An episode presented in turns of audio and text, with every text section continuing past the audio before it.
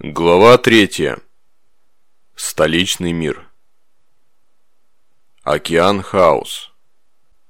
Незваные гости. Прошлое и настоящее. Читает Вортелекс. Трацен Примарис, столичный мир и место размещения правительства расположен в геликанском субсекторе сектора Скарус сегментум Обскурус. Такое описание вы можете прочесть в любом из сотни тысяч путеводителей, справочников по географии и истории Империума, в учебниках для начинающих паломников, в промышленных и торговых каталогах, а также в звездных атласах. Звучит внушительно, авторитарно, мощно, но не дает ни малейшего представления об описываемом монстре – я знавал припоганнейшие места и планеты смерти, казавшиеся из космоса безмятежными и прекрасными. Акварель атмосферы, разноцветие лун и метеоритных поясов, опутывающих их, подобно браслетам и ожерельям, и прочие природные чудеса, скрывающие за собой опасность. Но Трацен Примарис не такой притворщик.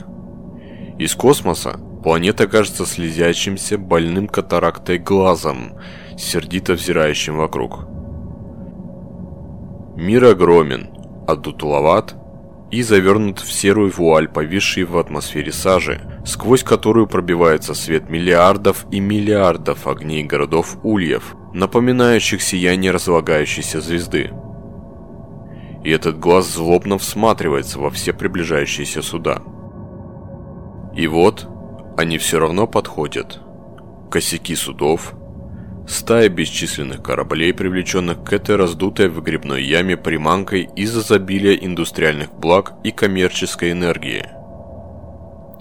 У планеты нет лун, точнее говоря, естественных лун. Над атмосферой выступают зубчатые башни и орудийные платформы пяти звездных крепостей класса Рамелес, охраняющих подходы к столичному миру – Особая гильдия, состоящая из 40 тысяч квалифицированных пилотов, существует только для того, чтобы управлять трафиком на переполненной высокой орбите. Планетарные силы обороны составляет постоянная армия численностью 8 миллионов человек. Всего же Трацен Примарис населяет 22 миллиарда, а плюс к этому на его поверхности постоянно пребывает миллиард временных жителей и гостей – 70% поверхности планеты покрыты постройками городов ульев, оккупировавших даже значительную часть природных океанов мира. Города разрослись настолько, что раскинулись над морями, чьи воды теперь катятся во тьме. Я ненавижу эти места. Ненавижу лишенные естественного света улицы, шум и давку. Ненавижу вонь рециркулированного воздуха. Ненавижу атмосферу, переполненную жирной грязью, прилипающей к одежде и коже. Но судьба и обязанности вновь и вновь заставляют меня возвращаться сюда. Зашифрованное официальное письмо от представительства Инквизиции было составлено предельно ясно. Меня, как и многих равных мне по положению, вызывали на Трасен Примарис для участия в священной новенне – Кроме того, я должен был предстать перед великим магистром Инквизиции, лордом Убертино Арсини, наиболее высокопоставленным инквизитором во всем геликанском субсекторе. Такой статус ставил его в один ряд с фальцграфом-кардиналом. Отказаться я не мог. Путешествие от лета 11 заняло месяц. Я решил взять с собой всю свою свиту – до места назначения мы добрались только за 4 дня до начала празднеств. Пока крошечный пилотируемый челнок нес нас к стоянке мимо огромного скопления кораблей, повисших на орбите, я увидел, что к звездным крепостям, словно детеныши к мамке, присосались темные очертания кораблей военно-космического флота Скаруса. Они вернулись домой героями. В воздухе витал запах победы, Скоро должно было состояться имперское празднование, которое Мини-Сторм собирался использовать для подъема морального духа простого населения. А, «Ваш график составлен», сказал служивший мне секретарем младший дознаватель Алан фон Бейк, когда мы погрузились на борт боевого катера, доставившего нас на планету. «Ха, и кем же?» Алан задумался. Фон Бейк был застенчивым и посредственным молодым человеком. Я сомневался, что он когда-либо поднимется до чина Инквизитора. Я принял его в свой штат в надежде, что служба рядом с Ривенором сможет вдохновить Алана. Но этого не произошло.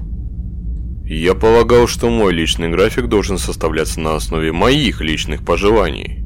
Фон Бейк что-то пробубнил в ответ. Я принял протянутый им информационный планшет. Тут же стало очевидно, что список дел составлен не моим секретарем. Это был официальный документ, написанный нунциями Министорума в сотрудничестве с представительством Инквизиции. Мое расписание, составленное на все 9 дней священной новены, оказалось заполнено аудиенциями, молебнами, банкетами, публичными церемониями, торжественными открытиями и обрядами Министорума. Все 9 суток, а к ним еще и несколько дней прежде и после новены – «Я прилетел сюда, будь оно все проклято», — ответил на вызов.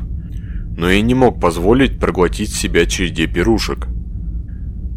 Я взял перо и быстро пометил те события, которые соглашался посетить.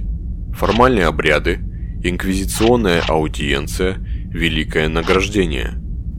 «А «Вот так», — сказал я, кидая планшет обратно Алану. «А остальное пропущу». Фон Бейк выглядел смущенным. Сразу по прибытии вас ожидает в постапостольском конклаве. Сразу по прибытии, строго произнес я, мы отправляемся домой. Домом мне служил Океан Хаус, частный особняк, который я арендовал в одном из наиболее дорогих кварталов Улья-70. Во многих мирах Ульях богачи и высокопоставленные лица проживают в районах, расположенных как можно выше над городом стремясь убраться подальше от грязи и толкотни, царящих на центральных и нижних уровнях. Но как бы высоко вы ни забрались на Трацане Примарис, вы не найдете ничего, кроме смога и загрязнений. Здесь эксклюзивное жилье размещается у подножия Улья. Престижные районы простираются вдоль берега и в глубине таящихся под ним морей. Там хотя бы тихо. Медея Бетанкор вела боевой катер сквозь перенасыщенную движением атмосферу, прокладывая путь между уродливыми куполами, темными башнями, ржавеющими антеннами и потрескавшимися шпилями. Затем мы смешались с бурным потоком воздушных судов, вливающимся в широкий вспомогательный въездной туннель, который вел к переплетению транспортных артерий Улья. Мимо иллюминаторов проносились прямоугольники сине-белых ламп, вмонтированных в стены просторного туннеля. Менее чем через час мы добрались до огромного транспортного узла, скрытого на трехкилометровой глубине под поверхностью города. Медея посадила катер на широкую платформу лифта, степенно опустившую нас и дюжину других кораблей к нижним уровням Улья-70. Затем катер был припаркован на частном аэродроме возле подъемника – на заключительном этапе нашего путешествия к приморскому обиталищу мы воспользовались метро. К тому времени, как мы добрались до Океана Хаоса, я уже успел устать от Рациана Примарис.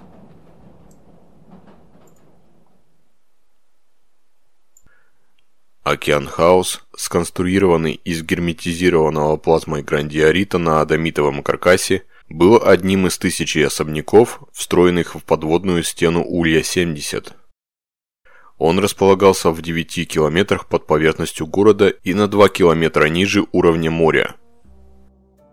По представлениям обычных граждан Империума, это был маленький дворец.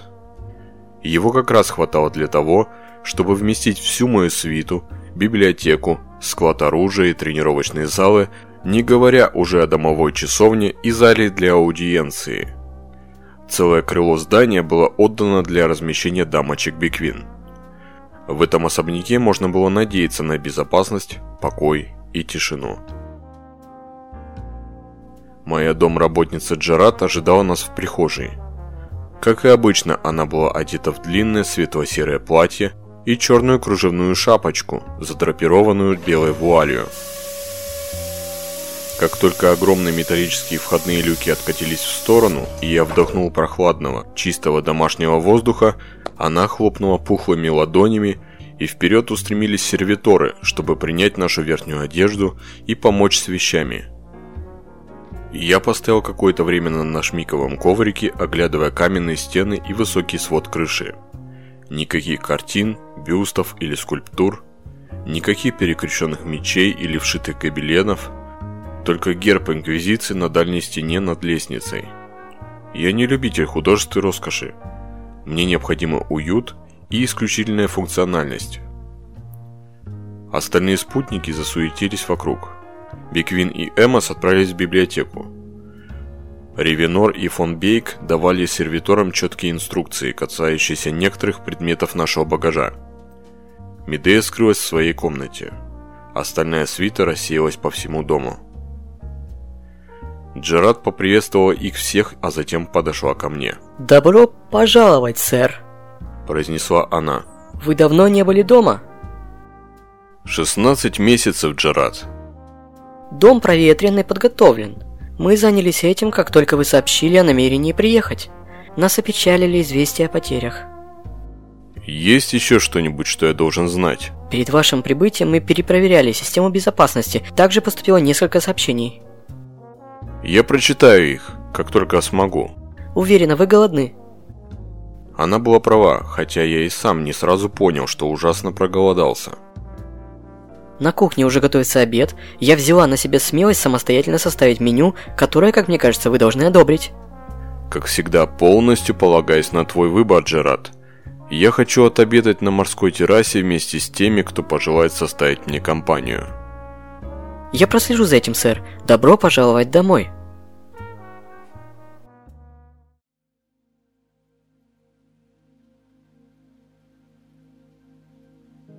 Я принял ванную, облачился в серый шерстяной костюм и провел некоторое время в личной комнате, подтягивая амасек и просматривая сообщения и коммюнике при мягком свете лампы. Посланий пришло много. Главным образом недавно поступившие письма от старых знакомых, чиновников, собратьев-инквизиторов и солдат, подготавливающие меня к их прибытию на планету и выражающие почтение – Лишь немногие из них нуждались в больше, чем формальном ответе моего секретаря. Для некоторых я сочинил учтивые личные послания, выражая надежду встретиться на одном из многочисленных мероприятий Новены. Три сообщения привлекали особое внимание. Первым было личное закодированное официальное письмо от Верховного Инквизитора Филибаса Александра Роркина, являющегося главой Орда Ксенос Геликанского субсектора и моим непосредственным начальником – он входил в триумвират старших инквизиторов и отвечал непосредственно перед великим магистром Арсини. Роркин хотел видеть меня сразу после моего возвращения на Трациан, я незамедлительно ответил ему, что прибуду во дворец Инквизиции следующим утром.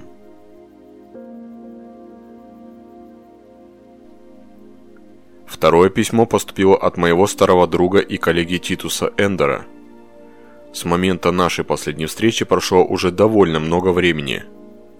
Его незашифрованное сообщение гласило «Приветствую тебя, Грегор. Ты дома?» Краткость обезоруживала. Я отправил столь же краткий утвердительный ответ. Эндер явно не желал общаться в письменной форме. Я ждал его ответа.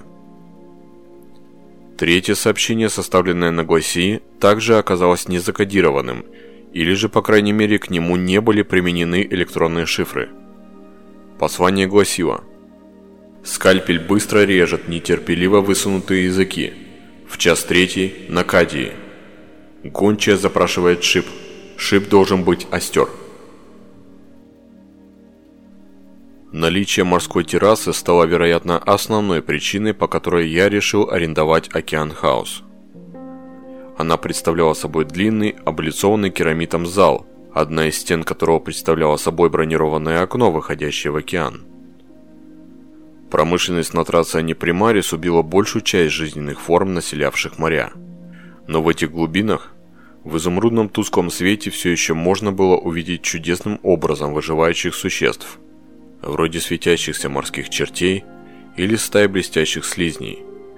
Освещаемую свечами комнату окутывали слегка колеблющиеся зеленые сумерки.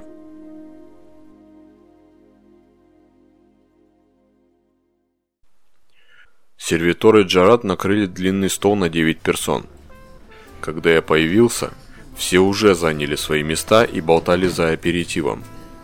Большинство моих сотрудников были одеты по-домашнему. Я тоже надел к обеду простой черный костюм. С кухни принесли клетки из фуби, приготовленные на пару, и жареный китлфиш. Затем запеченные бедрышки редкой дичи аркуну, грушевые и ягодные пироги с корицей. Крепкий кварец гудрун и сладкое десертное вино с виноградников Мессины идеально дополняли пищу. Я уже и забыл все прелести пребывания дома, вдалеке от тягот работы в полевых условиях. Особое спасибо Джарат. Компанию за столом мне решили составить Эмос, Биквин, Ривенор, фон Бейк, мой архивариус и секретарь Альдемар Псаус, глава домашней службы безопасности Джабал Киршер, заслуживающий доверия полевой агент Гарлон Нейл и главная помощница Биквин Тула Сурскова. Медея Бетанкор не захотела присоединиться к нам, но я знал, что ее измотал сложный полет через воздушное пространство Трациана – я был рад, что Ривенор присутствует на обеде. Его раны, по крайней мере физически, исцелялись.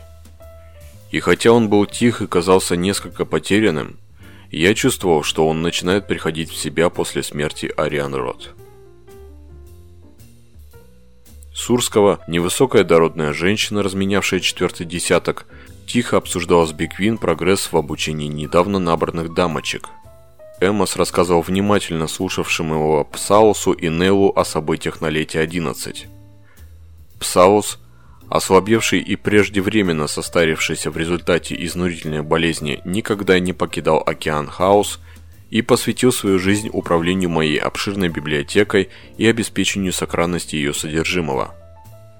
Если бы Эмос не поведал ему историю о нашем последнем задании, это должен был бы сделать я – Подобные рассказы оставались для Псауса единственной связью с активными действиями в нашем деле, и ему нравилось их слушать. Нейл, бывший охотник за головами с Локи, год назад получивший серьезное ранение, тоже не мог участвовать в операции на лете. Он также упивался рассказом Эмоса, время от времени задавая вопросы. Я чувствовал, что ему не терпелось вернуться к работе фон Бейк и Киршер вели праздный разговор о приготовлении к Новене, охвативший улит Рациана, и о проблемах безопасности, которые те за собой влекли. Киршер был человеком талантливым, хотя и не лишенным воображения. Когда-то он служил арбитром, вполне заслуживавшим доверия. Пока подавали десерт, к дискуссии присоединились все присутствовавшие – Поговаривают, что результатом великого награждения станет возвышение магистра войны, произнес Нейл, поднося карту ложку. Я бы сказал, что он уже возвышен, парировал я. Нейл прав, Грегор. Я тоже это слышал, сказал Ривенор. Заступник Феода. Похоже, лорд-главнокомандующий Геликана решил, что магистр войны является ему ровней. Синекура?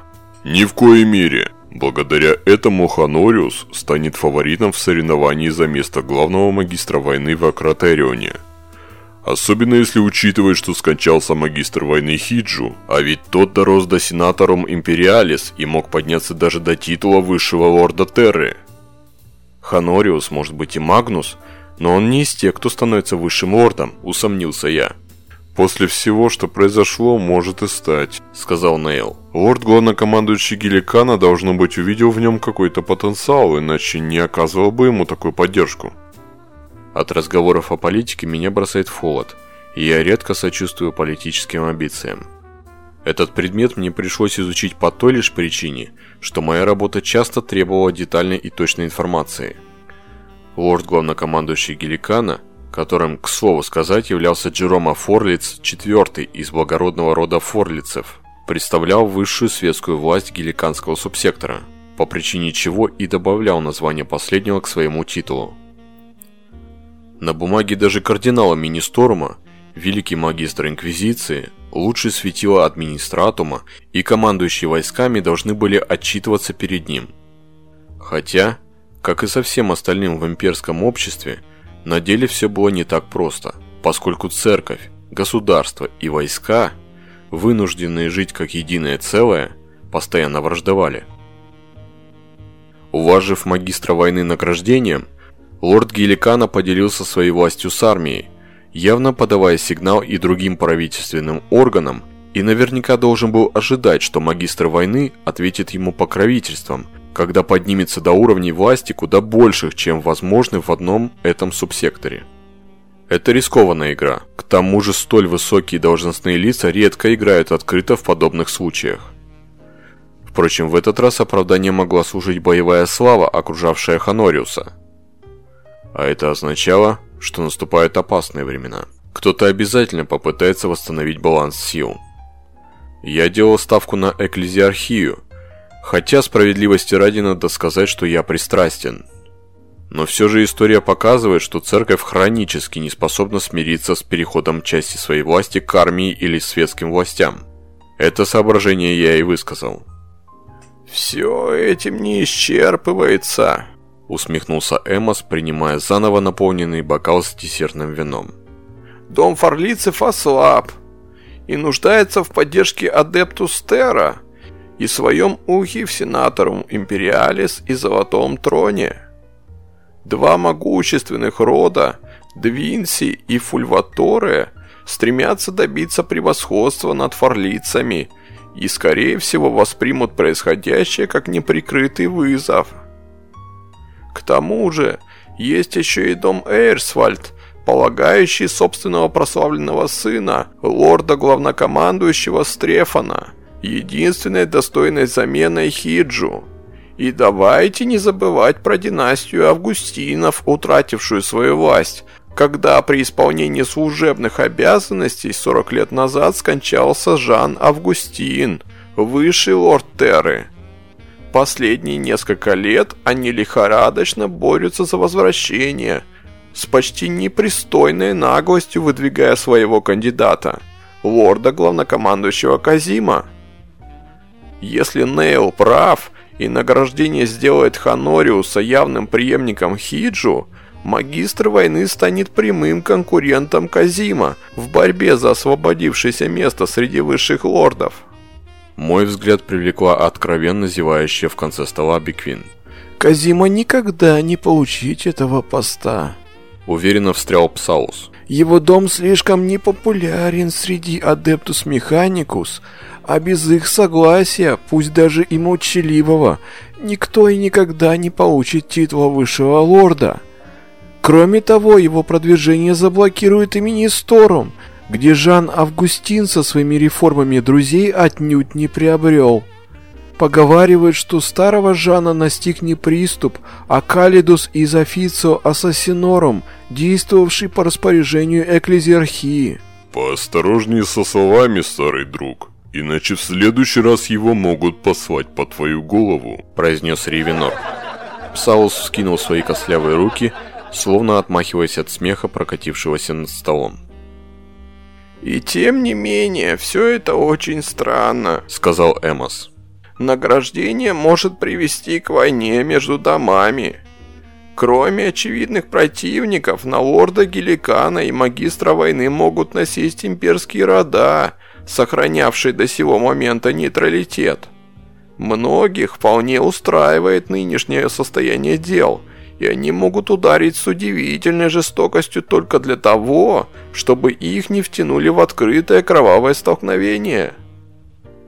На мгновение воцарилась тишина. «Псаус!» – быстро вмешался Рейвенор, с ловкостью дипломата меняя предмет разговора.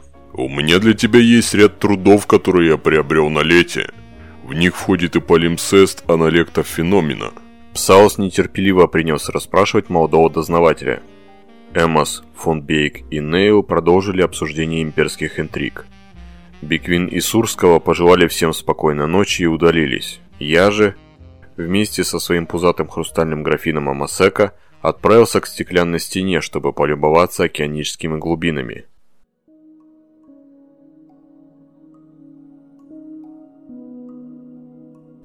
Через мгновение ко мне присоединился Киршер. Прежде чем заговорить, он разгладил полы своей лазурной безрукавки и надел черные перчатки. «В прошлом месяце нас навещали незваные гости», — спокойно произнес он. Я оглянулся. «Когда?» «На самом деле это произошло целых три раза», — сказал Джабал. «Хотя я и не понимал этого до последнего случая. Во время ночного цикла приблизительно 6 недель назад я обнаружил продолжительный сбой в системе предупреждения, контролирующей воздушные клапаны морской стены. Других следов не было, и сервиторы просто заменили эту секцию системы. Потом снова, неделю спустя, на служебном входе хранилища продовольствия и на внешних дверях крыла дамочек в одну и ту же ночь. Я заподозрил, что повреждена вся система и решил полностью перестроить структуру сигнализации. А на следующей неделе я обнаружил, что код в системе защиты внешних замков главного входа обнулялся. Кто-то пролезал внутрь, а потом ушел. Я обыскал здание и нашел вокс-жучки, спрятанные в стенах шести комнат – включая ваши личные покои, и кроме того, фаркодеры, аккуратно встроенные в трех коммуникационных узлах и подключенные к камлинку. Также кто-то предпринял неудачную попытку проникнуть в ваше вакуумное хранилище, но им не были известны запирающие коды. И не осталось никаких следов? Ни отпечатков, ни чешуи кожи, ни волос. Я даже просеял воздух через анализатор газа, Видеозаписывающие устройства, размещенные в доме, ничего не показали, за исключением тщательно замаскированного временного скачка в 34 секунды. Астропаты ничего не почувствовали. В одном месте нарушителю удалось пройти 4 метра пола, усеянного чувствительными к давлению датчиками, не потревожив их. Проанализировав произошедшее, я понял, что и два предыдущих инцидента были далеко не сбоями аппаратуры, а попытками исследовать, изучить и оценить нашу систему безопасности. Пробные забеги перед настоящим вторжением. Для этого они применили переборщик кодов на главных дверях. Если бы им и в самом деле удалось взломать их, они смогли бы установить код обратно, и я никогда не узнал бы, что они побывали внутри. Вы все перепроверили? Других жучков не окажется? Он покачал головой. Господин, я могу только извиниться за... В этом нет нужды, Киршер. Поднял я руку. Вы выполнили свою работу. Покажите мне, что они оставили.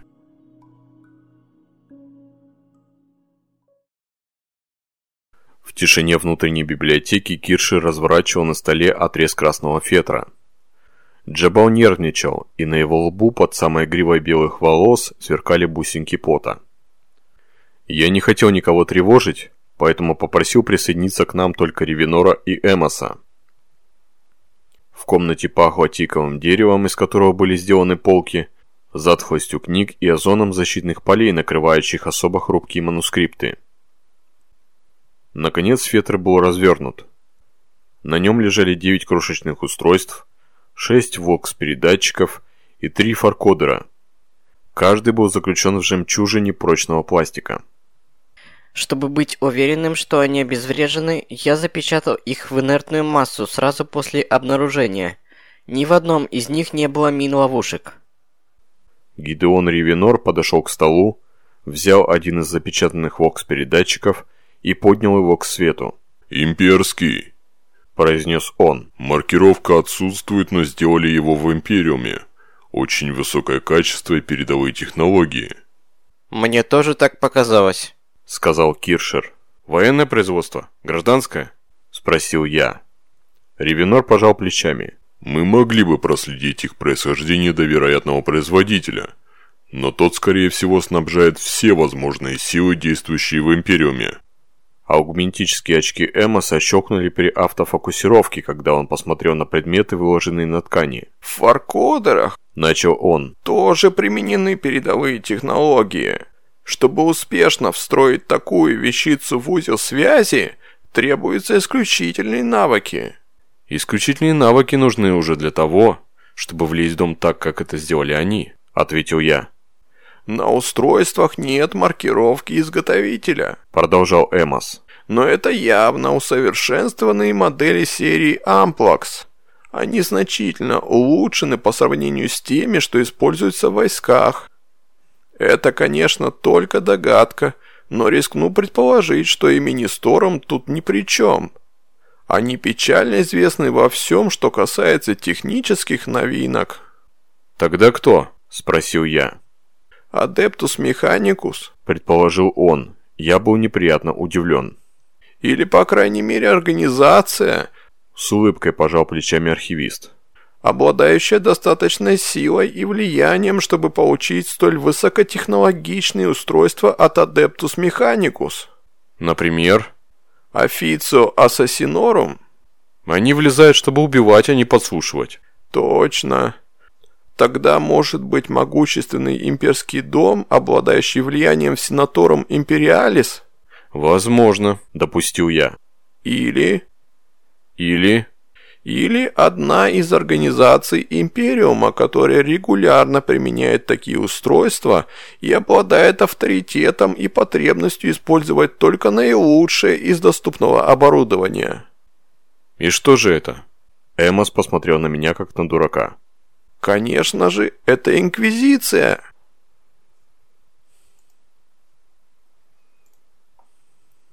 Спал я плохо, урывками.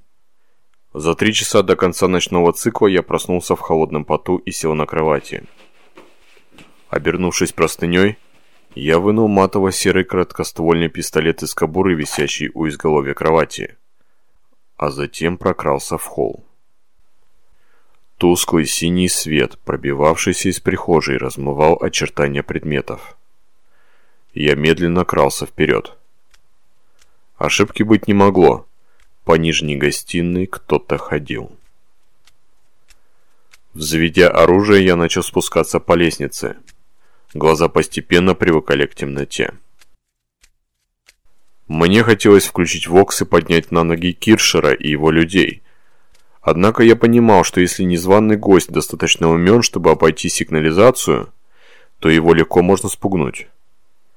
За несколько часов пребывания в Океан-хаусе в мой мир успел просочиться противный привкус предательства.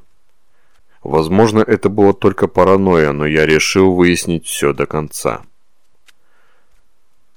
Из приоткрытой кухонной двери на пол гостиной упал луч белого света – я вновь услышал шаги. Подкравшись поближе, я убедился, что сигнализация отключена и скользнул в дверь, держа оружие перед собой. Внешняя кухня, царство разделочных столов с мраморным покрытием и начищенных алюминиевых плит, была пуста. С потолочных креплений свисали многочисленные металлические сковороды и кастрюли – в неподвижном воздухе еще витал запах чеснока и специй. Свет исходил из внутренней кладовой, где располагалась холодильная камера. Два шага, три, четыре. Каменный пол обжигал холодом мои босые ступни. Я добрался до кладовой. Там кто-то двигался. Ударом ноги я распахнул дверь и прыгнул внутрь. Медея Бетанкор, одетая лишь в длинную нижнюю сорочку, сшитую на армейский манер, вскрикнула от неожиданности. Поднос с остатками китлфиша с грохотом упал на пол. «Великие боги, Зинхорн!» Возмущенно завопила она, подпрыгивая на месте. «Не делай так больше!» Я был зол и не сразу стал опускать пистолет. «Что ты тут делаешь?» «Ем! Или тебе еще что-то перемерещилось?» Она издевалась надо мной. Чувствую себя так, словно проспала целую неделю. Подыхаю от голода. Я опустил оружие. Мою нервозность подтеснила чувство неловкости. «Э, «Прошу прощения, извини. Возможно, тебе стоило одеться, прежде чем спускаться, чтобы совершить набег на кладовую». Прозвучало это глупо. Но насколько глупо, я осознал лишь мгновение спустя. Мое внимание приковали ее длинные темные ножки и сорочка, плотно облегающие изгиб ее груди. «Тебе тоже стоило бы последовать своему совету, Грегор», сказала она, приподнимая бровь. Я посмотрел вниз. Простыня слетела на пол, когда я ворвался в кладовую. Как сказал бы Мидас Бетанкор, я был весьма нагим, если не считать, конечно, заряженного оружия. Проклятие! Мои извинения! Я развернулся, чтобы вцепиться в упавшую простыню. Не стоило беспокоиться. Захихикала она. Я наклонился к полу, да так и застыл на месте. Из темноты на меня смотрела дуло парабеллума Танзвассы. Затем оно медленно опустилось.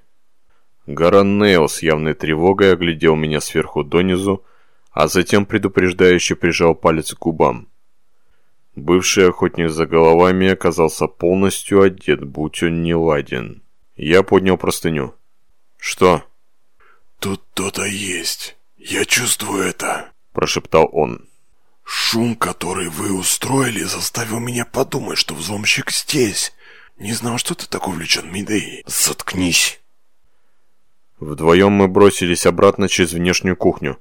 Нейл натянул капюшон своего черного облегающего комбинезона, чтобы прикрыть бледный выбритый череп.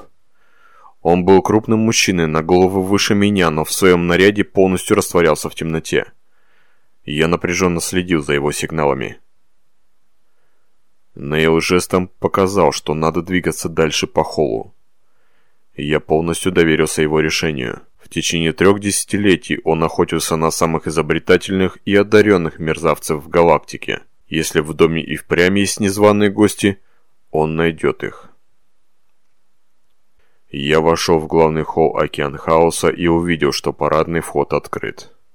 Кодовый дисплей на главном замке мигал вереницей нулей. За моей спиной рявкнул пистолет.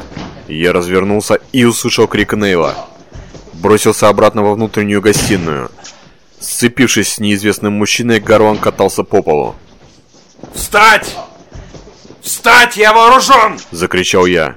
В ответ неизвестный злоумышленник приложил голову Нейла о пол с такой силой, что вырубил его, а затем швырнул в меня тяжелым пистолетом Гарвона. Я выстрелил, но лишь продырявил стену, потому что брошенный пистолет угодил мне прямо в висок и сбил меня с ног. До моего слуха донеслись звуки целого града сотрещин и ударов, Картанный хрип, а следом крик Медея Бетанкор. «Включить свет!» Я поднялся. Расставив ноги, Медея стояла над взломщиком.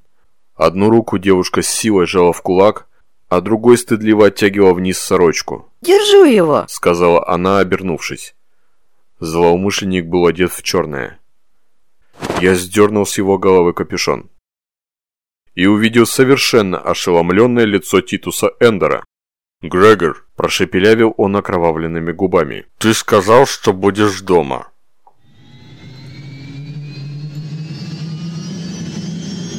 Далее Ворда Малеус. «Отнесись к этому серьезно». Его глаза неожиданно приобрели очень жесткое выражение. «Договорились, я слушаю». «Ты знаешь, как крутится мельница слухов». У кого-то всегда найдется причина их распускать.